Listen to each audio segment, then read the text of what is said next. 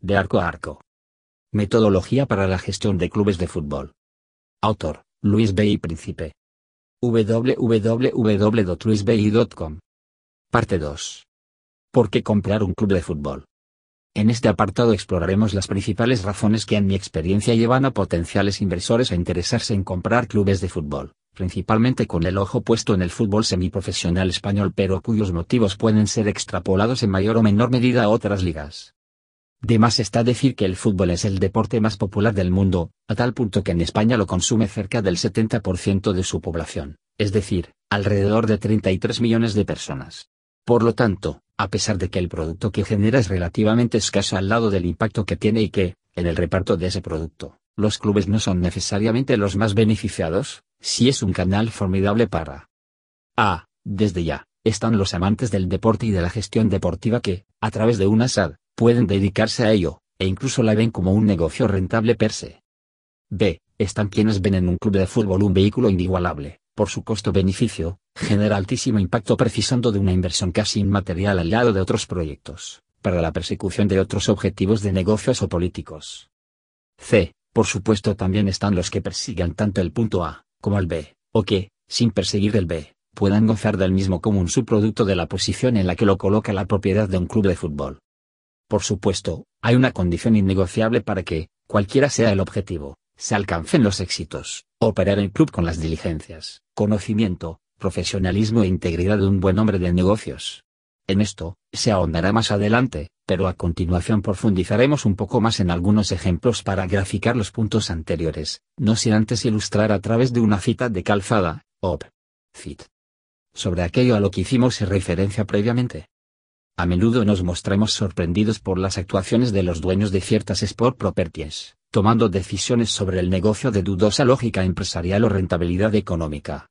Así, nos encontramos con propietarios capaces de gastar en un fichaje lo que costaría construir un campo nuevo, o, con directivos que rechazan ofertas por sus jugadores teóricamente irrechazables. Debido a su popularidad, masividad y poder de influencia, a partir del fútbol se originan diferentes negocios incluso ajenos al fútbol mismo. Esta influencia es todavía mayor en ciudades relativamente pequeñas donde hay un único club histórico importante. Es por ello que es habitual que a partir de la incursión en el fútbol se generen otros negocios vinculados con, por ejemplo, bienes raíces, turismo y hotelería, comunicación. También cabe que prestemos atención, aunque con las llamadas de atención del caso, puesto que en este trabajo se asumen características indispensables de buenos gobiernos corporativos tales como la integridad y la independencia, el capital político detrás de gestionar organizaciones que mueven masas.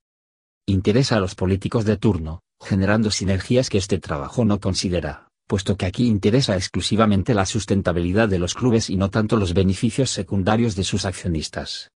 O participación política, el caso más eminente es el de Silvio Berlusconi, que llegó a gobernar Italia luego de ser dueño de un conglomerado de medios y de ser el propietario de un emblemático AC Milan. O poder de negociación política, gran parte de los fondos de los clubes locales españoles provienen de los ayuntamientos y de las comunidades autonómicas. O participación societaria en sociedades mixtas o proveedoras de servicios de obra pública.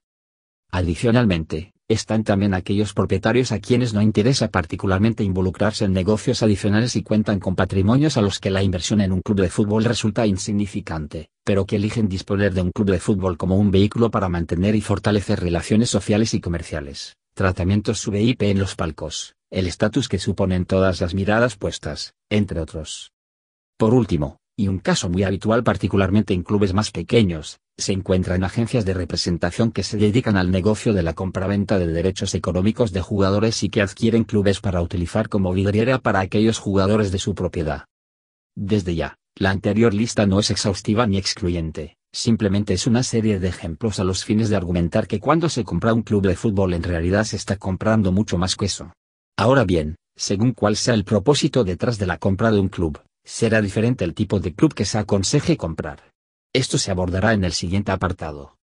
Tampoco la anterior lista debe limitarse a aquellas personas que compran clubes con algunos de los objetivos, a veces ocultos, antedichos.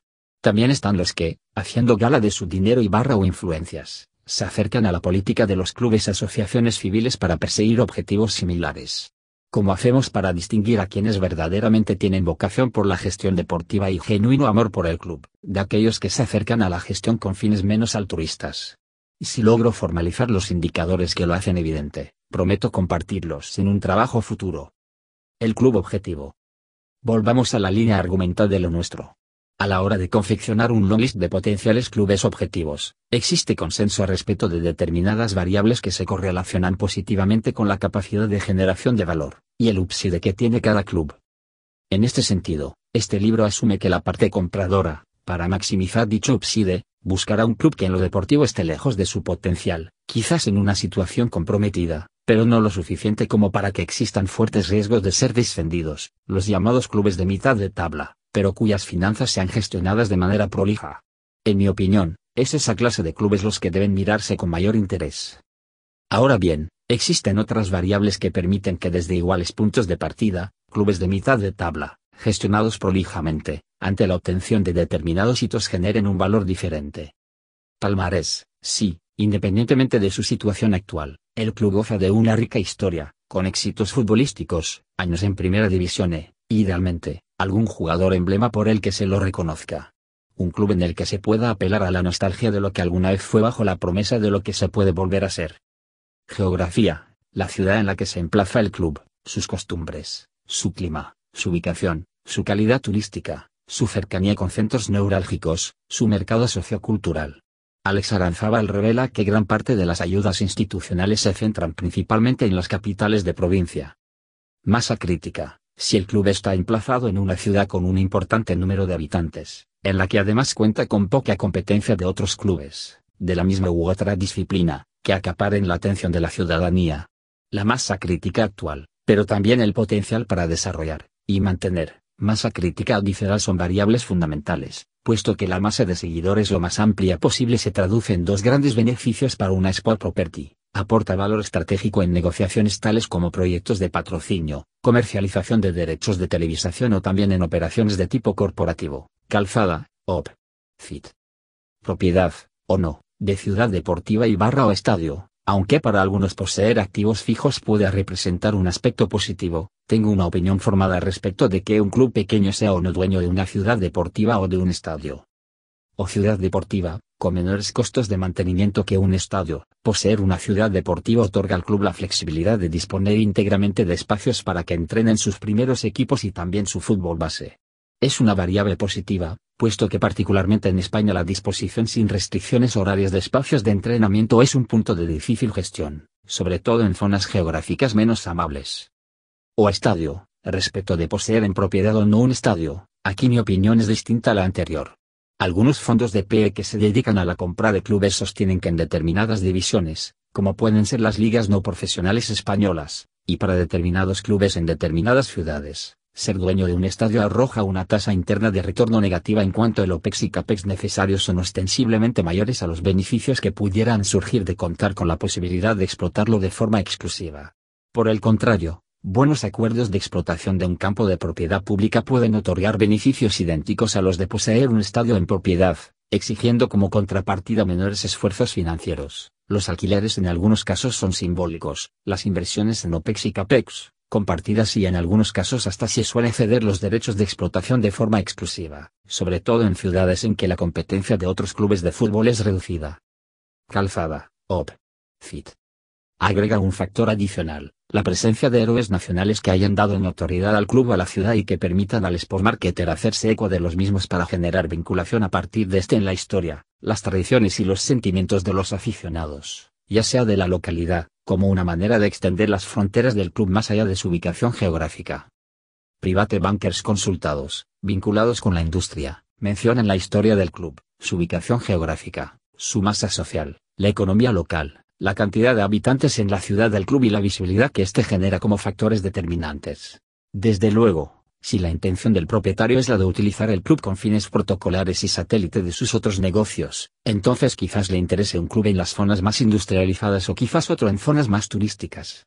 Si, por el contrario, quien compra el club es un agente que pretende utilizarlo como vidriera para sus propios jugadores, la sugerencia sería hacerlo en clubes con menor historia y que despierten menos pasiones, de lo contrario, resultados negativos acabarán por precipitar su salida.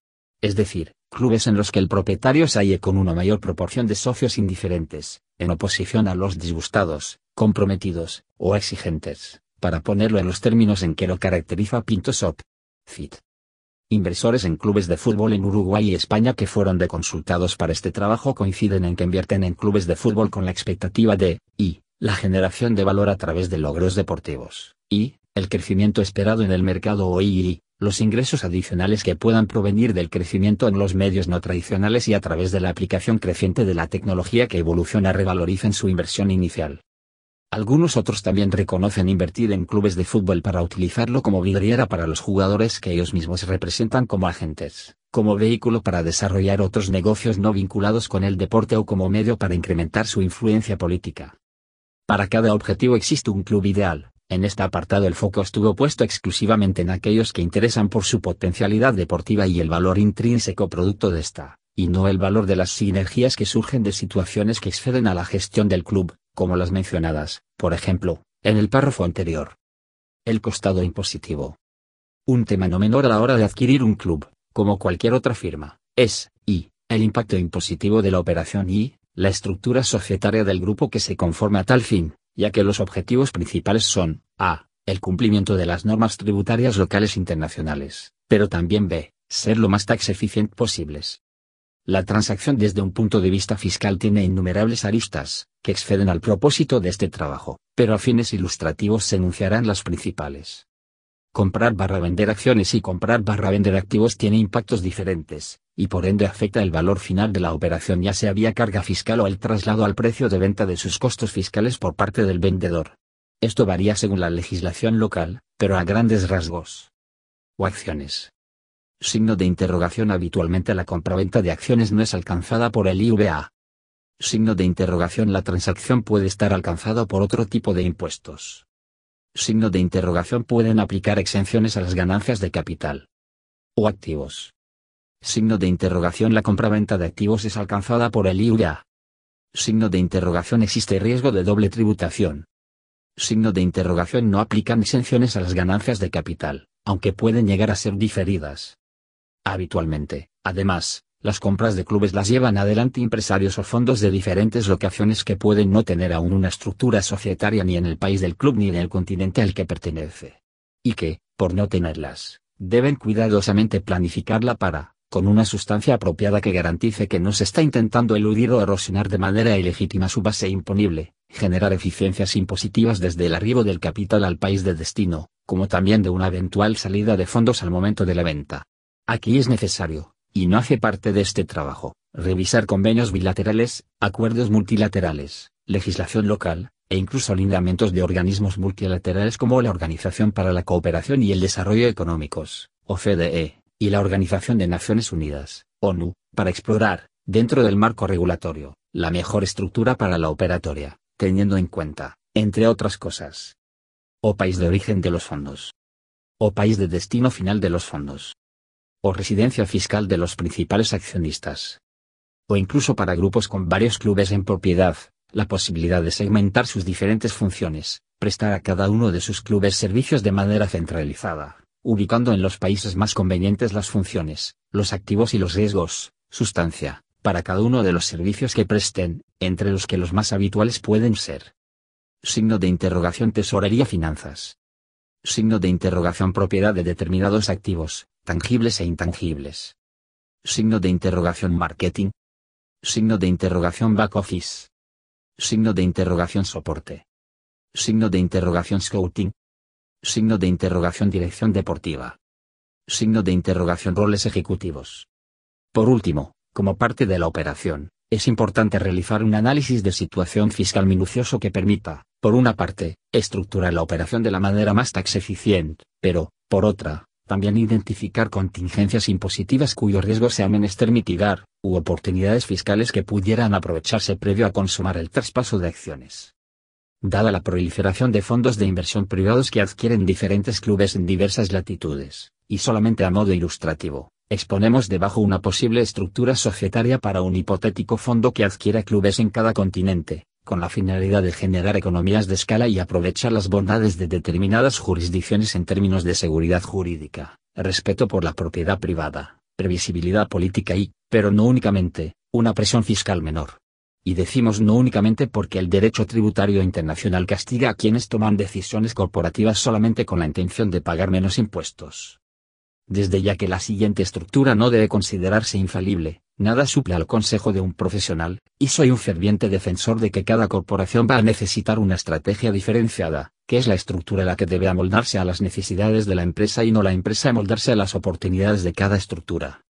Cada caso particular requerirá un análisis pormenorizado, el volumen de negocios que amerite el tamaño de la estructura, de dónde provienen los fondos, hacia dónde se dirigen, para invertirlos en los clubes de qué ligas, en qué países se centralizarán determinadas actividades, por qué motivos, qué funciones, activos y riesgos se concentran en cada jurisdicción.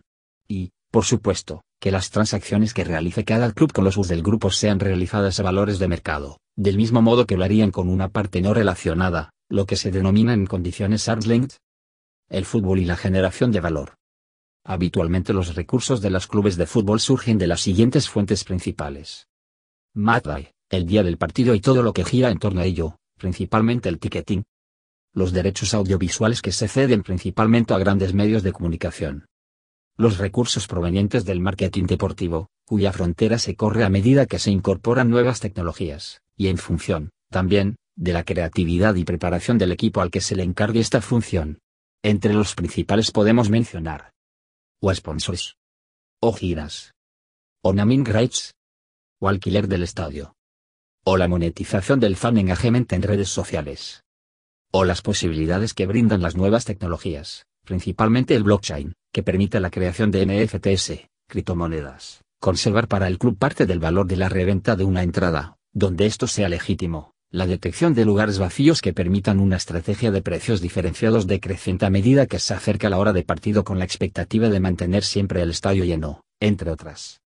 Calzada, OP. FIT.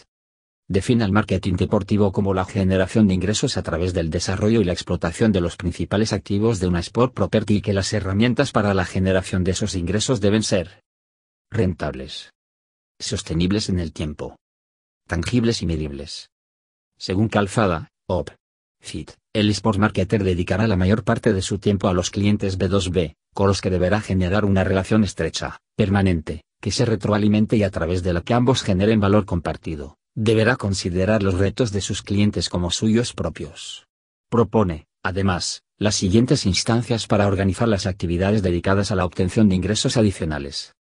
Análisis, estrategia y posicionamiento exposición mediática y búsqueda de masa crítica. Comercialización. Implementación y servicio posterior a la venta. Reconoce que muchas veces los clubes ponen el foco en la segunda y tercera instancia y prestan poca atención a la primera y cuarta, que son cruciales para la construcción de la marca.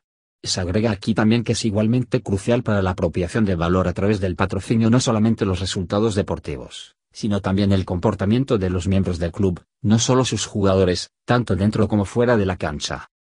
La creación de valor compartido entre clubes y empresas locales favorecen tanto al club patrocinado a través de los contratos de sponsoreo que les permiten ingresos adicionales fortaleciéndolos competitivamente, a las empresas, a través de una comprobada intención de compra creciente de clientes existentes y nuevos, y a las comunidades en las que ambas organizaciones se desarrollan. Mientras los modelos tradicionales de búsqueda de patrocinio se enfocaban en el corto plazo, los nuevos modelos buscan crear valor compartido creando relaciones recíprocas de largo plazo, que consideren a todos los grupos de interés, incluyendo especialmente a los clientes actuales o potenciales en común que puedan tener la empresa y el club. La creación de valor compartido se nutre de reconfigurar productos y mercados, redefinir la productividad, desarrollar clústeres económicos locales que generen relaciones mutuamente beneficiosas Dado el carácter creciente y eminentemente B2B del patrocinio en clubes, la gestión de esas relaciones empresa-empresa se convirtieron en críticas. Es importante que en cuando club y empresa ingresan a un contrato de patrocinio, o más bien, una alianza estratégica y duradera de este estilo, lo hagan estableciendo una serie de objetivos en conjunto y desarrollen la relación de manera cooperativa, con el compromiso mutuo de discutir y llevar adelante la creación de valor compartido. Diferentes gestores de renombre en Argentina, Uruguay y España fueron deconsultados y coinciden en los generadores de valor de la industria, y agregan también a la venta de jugadores como una fuente fundamental de ingresos, especialmente en los primeros dos países. En todos los casos, coinciden en que el resultado financiero neto del club ronda el 0% y en los casos en que el resultado financiero neto es negativo, más del tercero por ciento de los casos, son imprescindibles para financiar el déficit la venta de jugadores, la deuda o los aportes de capital, esto último, solamente en los casos de los clubes SAD. El 67% de los consultados coinciden en que el resultado operativo de sus entidades no supera el 5%, lo que marca los fuertes riesgos en la gestión financiera de los clubes el poco espacio para errores, a la vez que la limitada oportunidad de endeudarse considerando que de ese margen operativo se interpreta una escasez de flujos de fondos libres para el repago de la deuda. El 67% de los encuestados también dice que su club no es propietario del estadio en que juega. De esos, el 75% reconoce que disputan sus partidos en estadios propiedad del Estado sobre el que tienen el uso exclusivo, una situación que juzgo positiva en clubes de divisiones menores, por las razones vistas anteriormente. Los clubes del fútbol semiprofesional español se caracterizan por ser clubes con muchos sponsors, que cada uno aporta poco dinero, y los ingresos por sponsorio se consiguen a través del volumen, la venta de la mayor cantidad de espacios posibles, a la mayor cantidad de empresas posibles, a precios modestos. Por el contrario, los grandes clubes evitan canibalizar su marca y se concentran en pocos sponsors a los que dan cierta exclusividad y experiencias diferenciales a cambio de sumas millonarias. Por supuesto que hay espacio, entre los cientos de sponsors que posee un club pequeño, para segmentarlos y ofrecer a cada grupo experiencias distintas a precios diferenciados, de manera de no dejar dinero sobre la mesa. Recuerdo en mi experiencia en Burgos Club de Fútbol, haber trabajado codo a codo con Carlos Cuenca, gerente de marketing del club, para agregar al sponsorio básico ítems adicionales asequibles a los diferentes segmentos de sponsors, cuyo rango iba desde patrocinar un tweet, un gol o un fichaje hasta disponer de sectores VIP en el palco protocolar con acceso a un catering de primer nivel, a los fines de que pudieran utilizarlo para sus relaciones comerciales. Tener en cuenta que en la división mencionada los estadios son pequeños y no suelen disponer de sectores VIP más que el asignado a las autoridades con la lógica de que los clubes de ligas menores se ven forzados a ingresar muchos tickets pequeños, nos esforzamos por no dejar ni un centavo sobre la mesa. Lo hicimos, buscando convertirnos en partners de nuestros sponsors, que la nuestra no fuera meramente una relación transaccional, sino que fuéramos capaces de generar ese valor compartido que nos hiciera atractivos tanto a uno como a otros. La lógica con que se puede tratar a los múltiples sponsors cabe dentro de lo que en la teoría se conoce como Revenue Management o estrategia de precios diferenciados. Esta misma lógica puede aplicarse a la estrategia de ticketing, aplicando diferentes tarifas que se puedan asociar no solamente a precios distintos, sino también a condiciones diferenciales por las cuales el espectador esté dispuesto a pagar más, por ejemplo, un lugar en el centro del campo en lugar de en 3 barra 4 de cancha o igual ubicación, la posibilidad de acceder por un ingreso más ágil o la flexibilidad para cambiar los tickets sin penalidad, prepagar el ticket incluso antes de conocerse con precisión el calendario, tener acceso a catering, entre otras. Esta lógica es ampliamente utilizada en la industria del turismo, especialmente por las líneas aéreas, y es posible replicar a los estadios de fútbol. Los requisitos para que se pueda aplicar esta estrategia son las siguientes. Que la capacidad sea fija, los estadios cuentan con aforos limitados, que el inventario sea perecedero, el producto dura lo que dura un partido de fútbol. Que el costo marginal sea bajo, el costo de tener ocupado un asiento adicional es ínfimo, es decir, si se ocupa o no un lugar adicional, habrá la misma cantidad de seguridad o se consumirá lo mismo en electricidad para alumbrar el campo. Que haya segmentos dispuestos a pagar distinto, desde el segmento corporativo hasta el jubilado o el estudiante, pasando por la familia que acude al juego con sus hijos pequeños, sin olvidar a aquel empresario que viaja constantemente por negocios y no sabe a qué partidos podrá acudir. Existen diferentes segmentos en los que se puede particionar al público. Que la venta y el uso sean separados en el tiempo. Esto es habitual cuando se habla de servicios. El ticket se suele comprar con anticipación al partido, que la demanda sea variable o estacional. La demanda depende del partido de que se trate o incluso de las temperaturas del año en ciudades con inviernos tan crudos como Burgos o con veranos tan abrasadores como los de Córdoba. Como se habrá visto, los seis requisitos están presentes en un partido de fútbol, en mayor o menor medida, lo que permite diferenciar precios para que la curva de demanda, y por ende el precio medio por la cantidad que ingresará al club, sea B, en lugar de A. En su libro, quien fuera responsable de marketing del FC Barcelona desafía vender la mayor cantidad de estadios posibles incluso antes de comenzada la liga, estableciendo mecanismos como comenzar a vender bien temprano aquellos partidos más atractivos a precios mayores con la expectativa de que y se puedan obtener mayores ingresos por esos partidos y que aquellos que no hayan podido conseguir para los principales partidos se apuren en conseguir para los demás, por miedo a quedarse sin ir al estadio. Llenar pronto el estadio permite, por un lado, vender los remanentes a precios todavía rentables, dado el costo marginal tendiente a cero de incorporar un espectador adicional, y, por el otro, ofrecer un mejor espectáculo que lo hará más atractivo al espectador, al televidente y, por ende, más valiosa la marca para sponsors actuales o potenciales. Por su parte, Soriano, OP. FIT. Reconoce un crecimiento en los ingresos generados en los estadios durante los últimos años, al ritmo que los clubes mejoran sus instalaciones, y diferencian entre distintos tipos de ubicaciones, desde las populares, hasta las B2B, pasando por las ubicaciones VIP con vista preferencial y servicios adicionales. También hay espacio para monetizar, el fan engagement, como vimos, en Burgos Club de Fútbol, el equipo de Carlos Cuenca generaba contenido que se compartía con los sponsors ofreciéndoles la posibilidad de asociar su marca al contenido que juzgaran más apropiado. De esa manera, se buscaba que cada posteo generara ingresos. Lógicamente, los valores eran ínfimos, pero recordemos que este tipo de clubes se sustenta a partir de la sumatoria de pequeños montos y que, en las palabras del expresidente al que se mencionó en la introducción, aquí se gestiona pobreza. Existe mayor limitación respecto de los naming rights y la explotación del estadio puesto que, en la inmensa mayoría de los casos, estos pertenecen a los ayuntamientos e incluso son compartidos con otros clubes.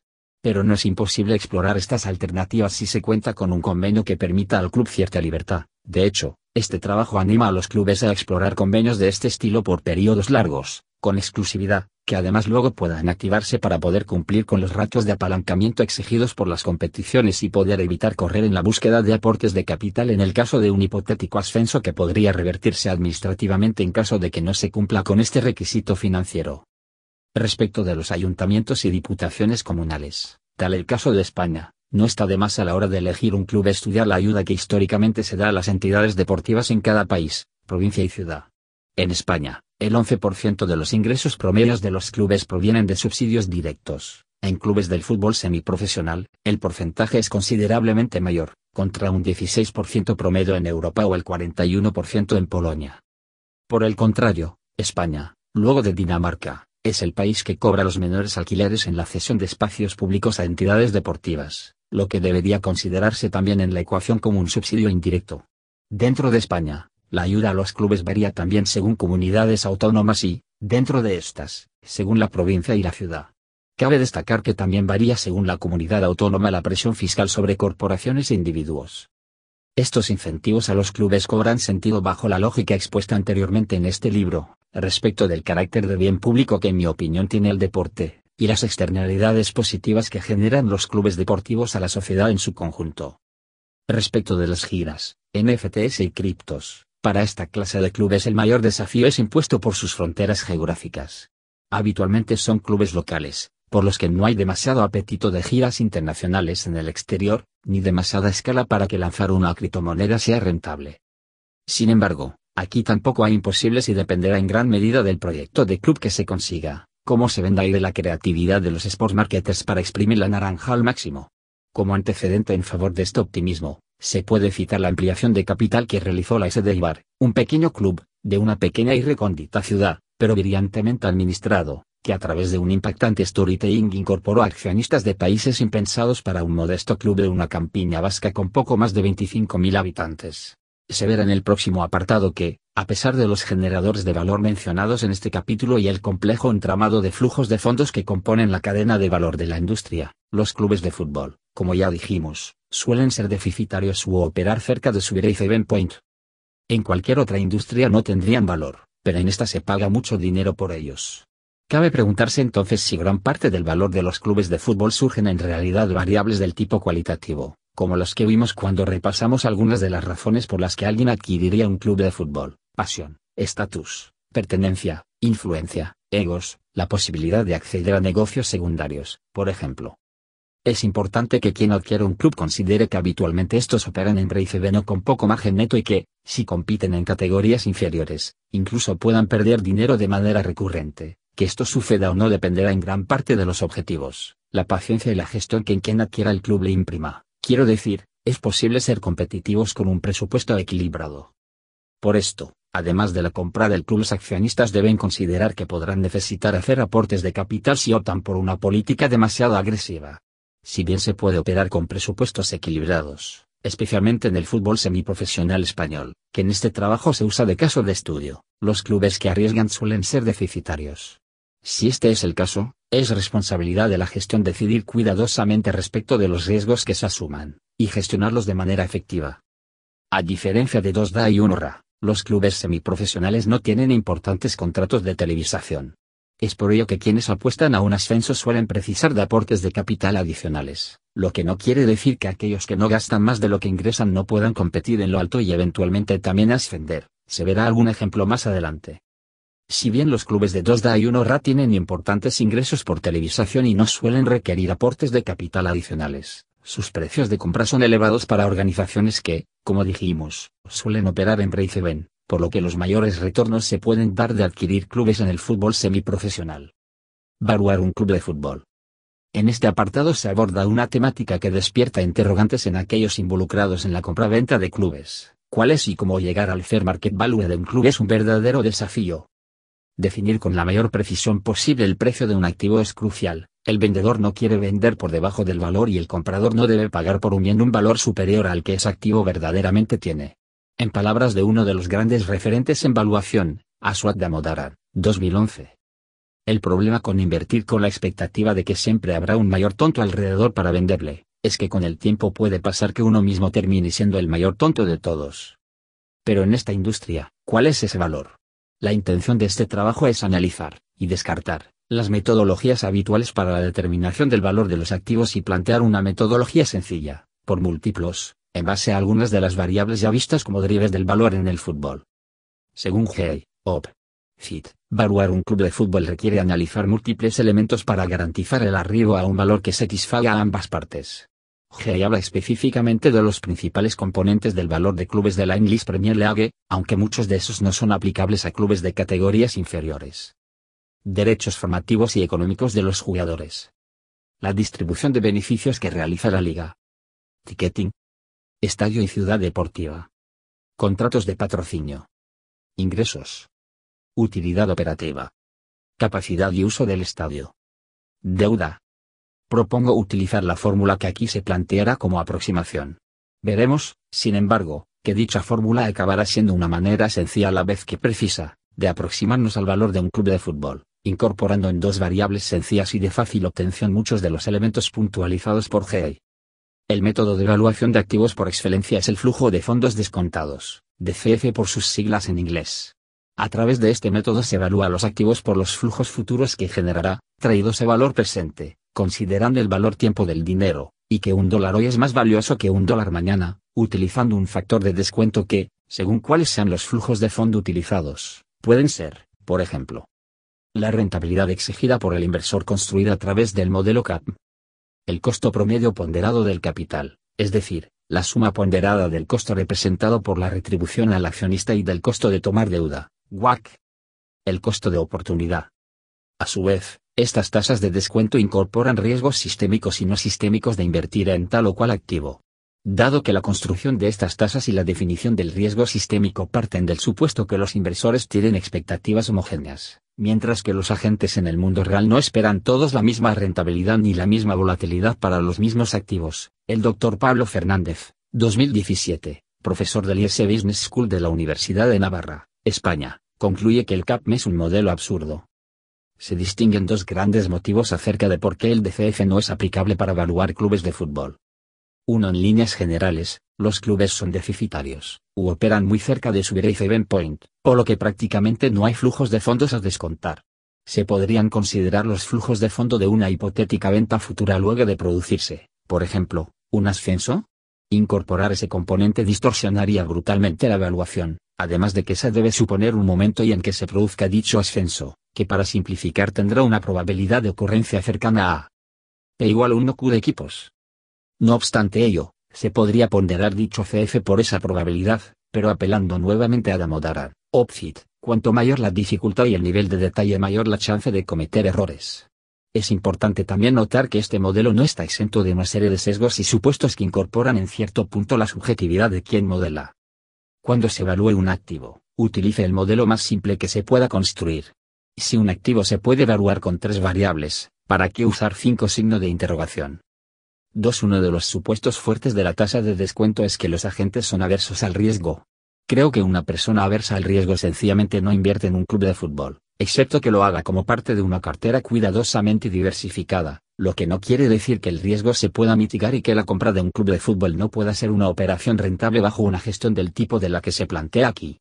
Son cosas diferentes. También es dable considerar que, a medida que la profesionalización del fútbol se continúe extendiendo, llegará un punto en que la gestión profesional dejará de ser un diferencial y tendrá un impacto menor en las probabilidades de conseguir el éxito. Un enfoque similar al del DCF es el de la evaluación en base a los dividendos que se pagan, el modelo de descuento de dividendos, DDM, por sus siglas en inglés.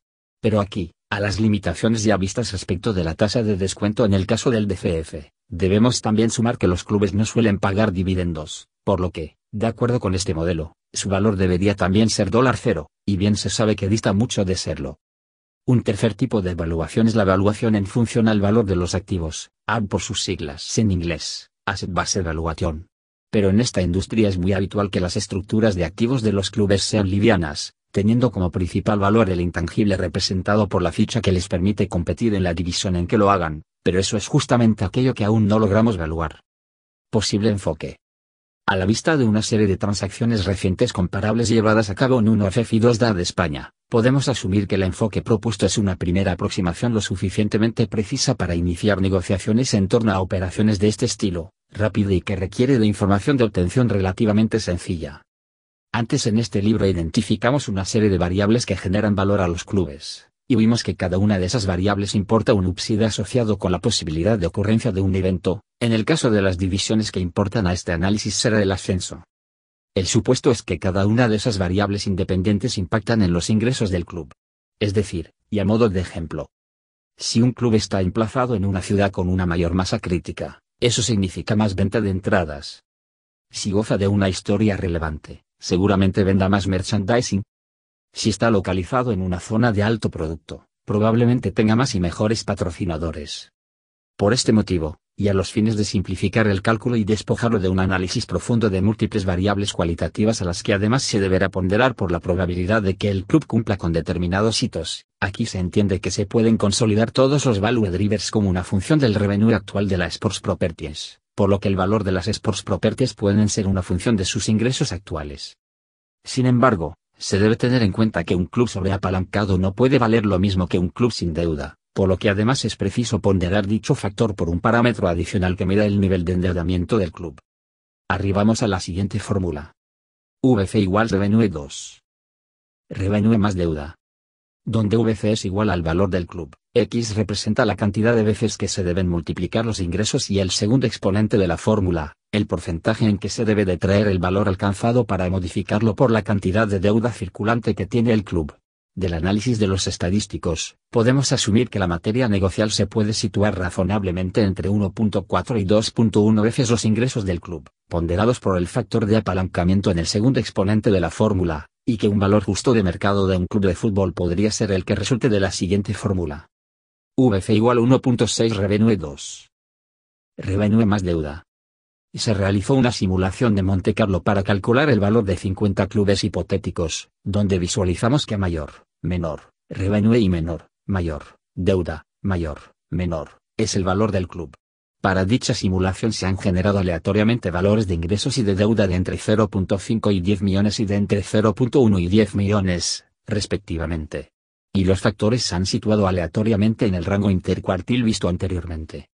A pesar de ello, y que al no intervenir la generación aleatoria de valores se pudiera dar un caso extremo en que un club con ingresos por 10 millones tenga una deuda de 0.1 millones, o a la inversa, un club de 0.5 millones de ingreso pueda tener 10 millones en deuda, se demuestra aceptablemente para la primera aproximación que este trabajo pretende que la fórmula anteriormente vista permita arribar a valores razonables a través de considerar solamente dos variables de los estados contables del club, su línea de ventas y su pasivo.